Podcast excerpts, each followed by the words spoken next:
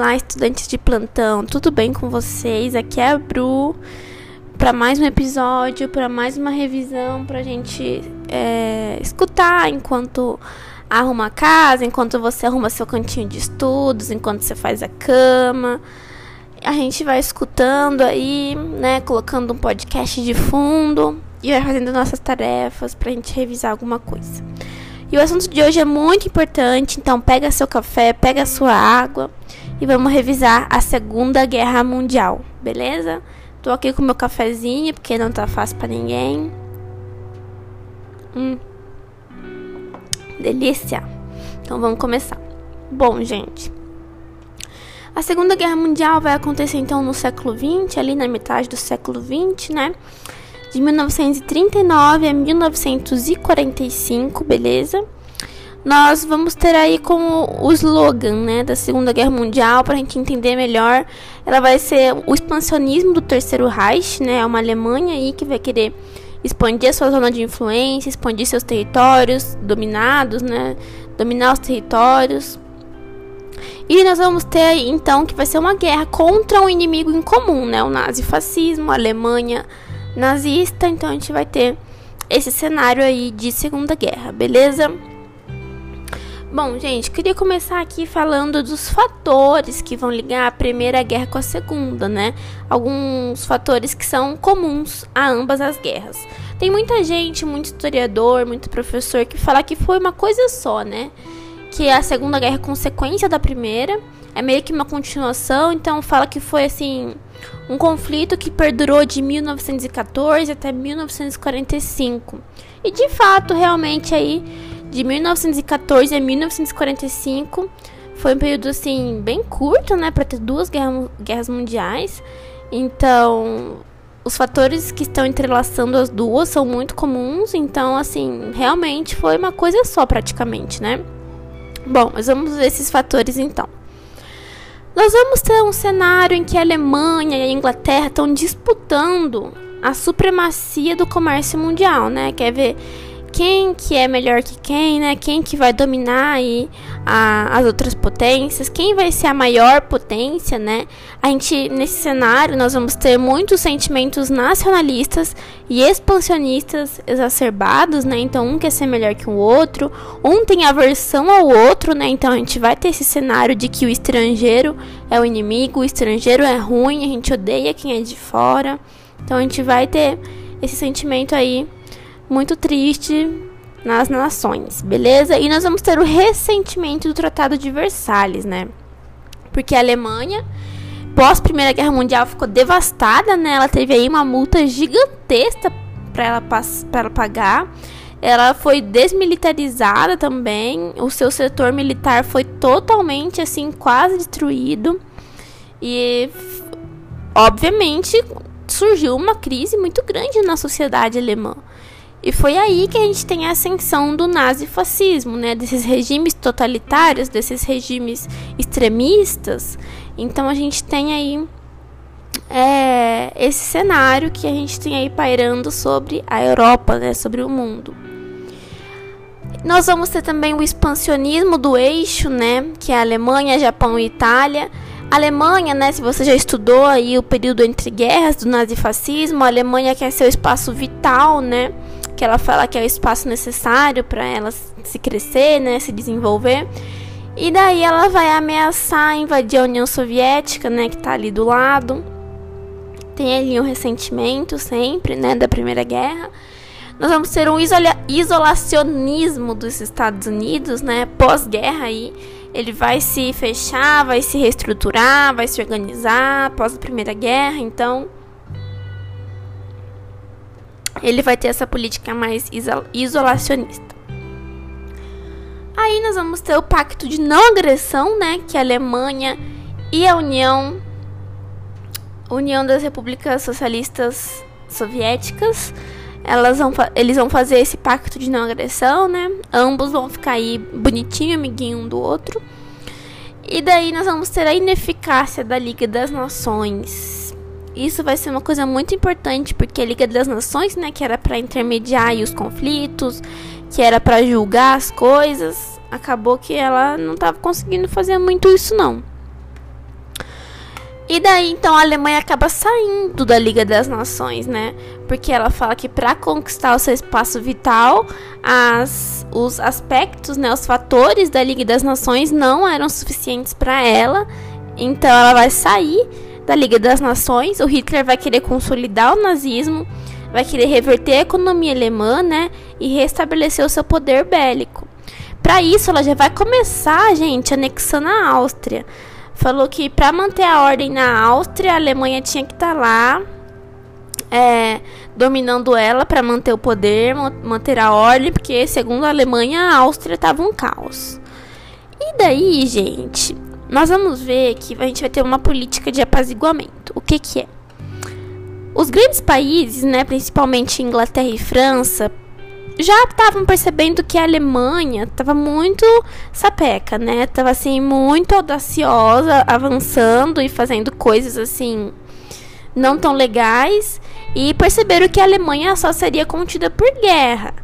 Mas eles estavam fazendo de tudo para não desencadear uma guerra mundial, né? Porque, gente, a Europa estava se reestruturando, acabou de sair de uma guerra e entrar em outra já. Então eles meio que apaziguava a situação para não desencadear uma guerra, meio que fechava os olhos, meio que tentava conversar ali, né, com a Alemanha, com Hitler, mas o Hitler estava assim irredutível. E daí eles vão fazer o acordo de Munique, porque o Hitler ele quer a região dos Sudetos, né? E ele falou que se entregar os Sudetos para ele, ok. Mas se não entregar, ele ameaçou invadir a Tchecoslováquia. Entendeu? E daí ele falou: me dá os sudetos e eu fico quietinha, entendeu? Foi isso que a Alemanha falou. Entrega os sudetos para mim e eu fico na minha, senão eu vou invadir a Tchecoslováquia. Aí o pessoal falou: tá bom, Hitler, toma os sudetos e para de graça, né? Para de fazer graça, fica na sua aí, não dá mais problema. Só que você acha que Hitler obedeceu? Não. Em 1939, o Hitler vai invadir a Polônia porque ele quer conquistar o corredor polonês e vai agredir o Tratado de Munique.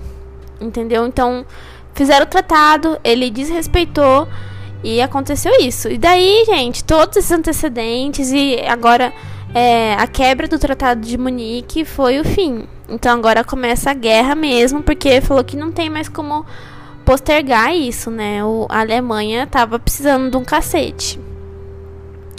Bom, e aqui vamos ver então, gente, quais são aí os dois grupos que vão principalmente aí entrar em combate.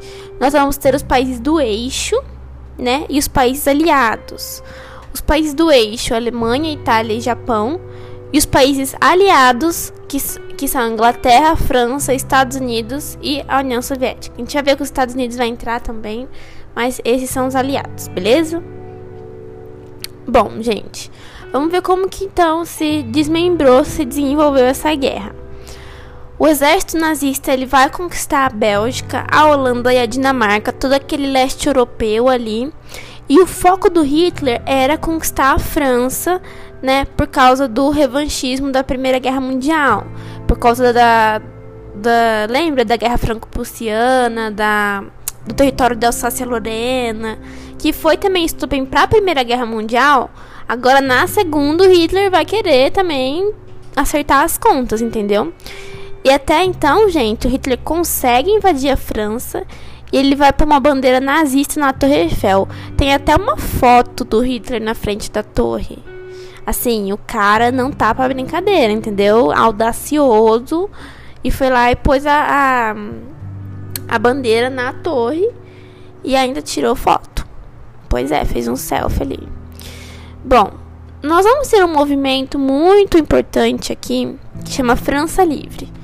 É um movimento que começou com Gauli e ele vai fugir para Inglaterra porque ele não aceitava que a França tinha sido tomada, né?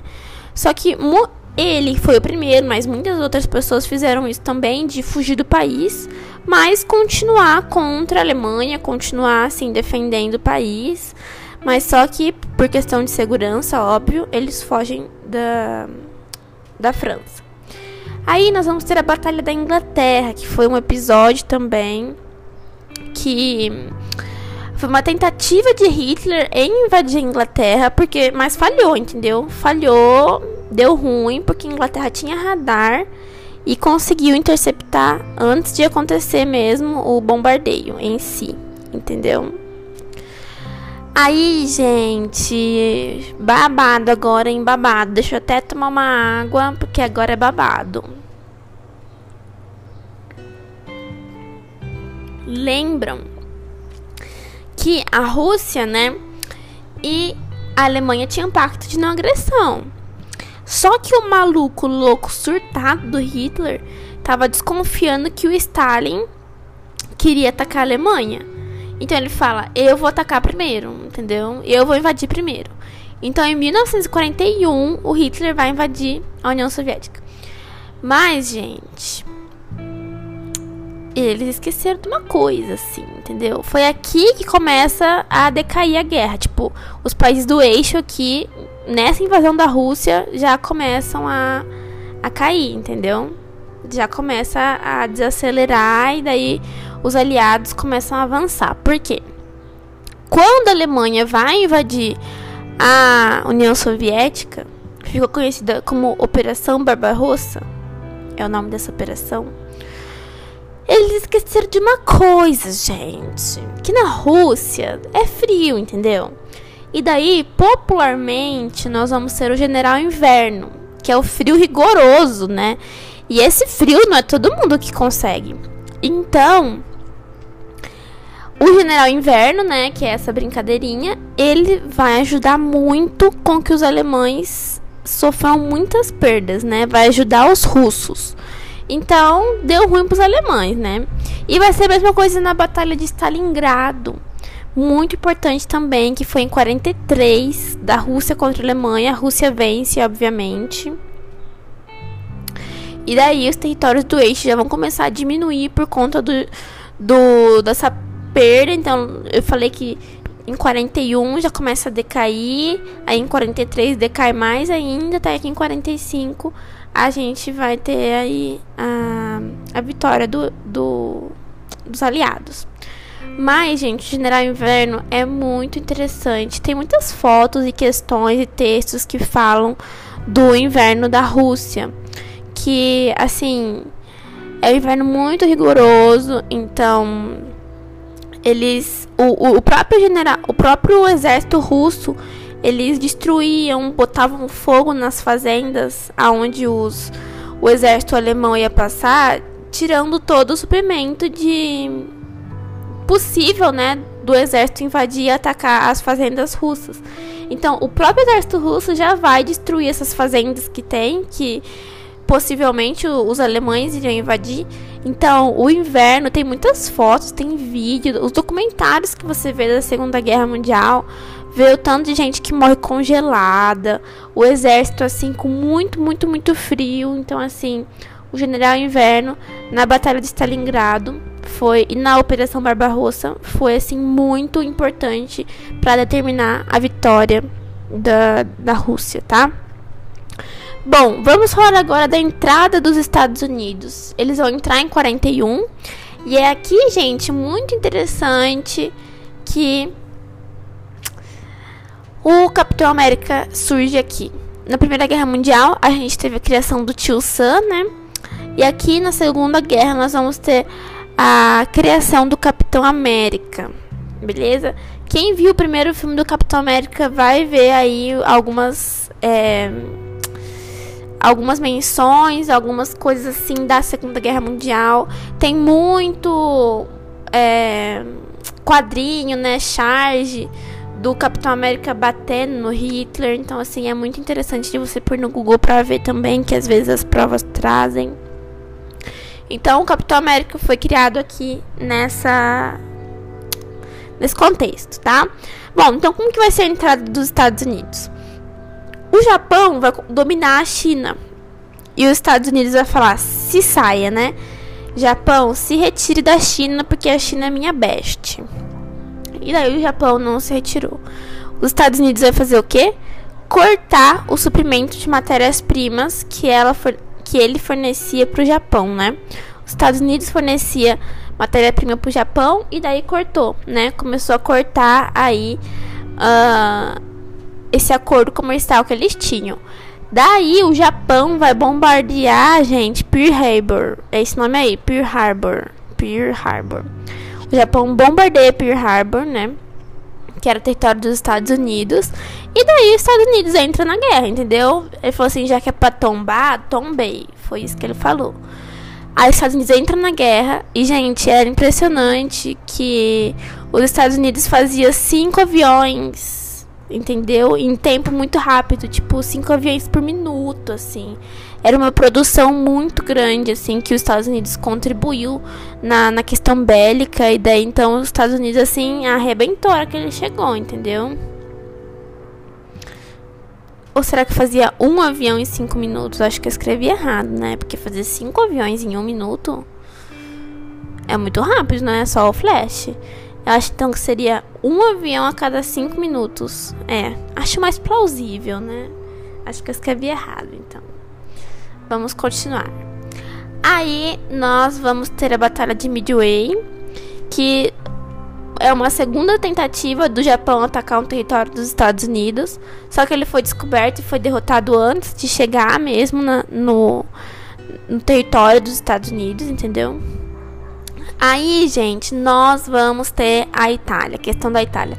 Na Primeira Guerra ela já mudou de lado e aqui na Segunda também vai mudar de lado, entendeu? O que, que vai acontecer? Em 43 a guerra em si vai chegar na Itália. E daí Inglaterra e Estados Unidos já estavam em Cilícia e o Mussolini é sai do poder, é preso, é deposto, entendeu? E, gente, a Itália então puxava muito o saco da Alemanha. Falava assim: Eu nunca vou sair do seu lado. Eu sempre vou estar aqui com você.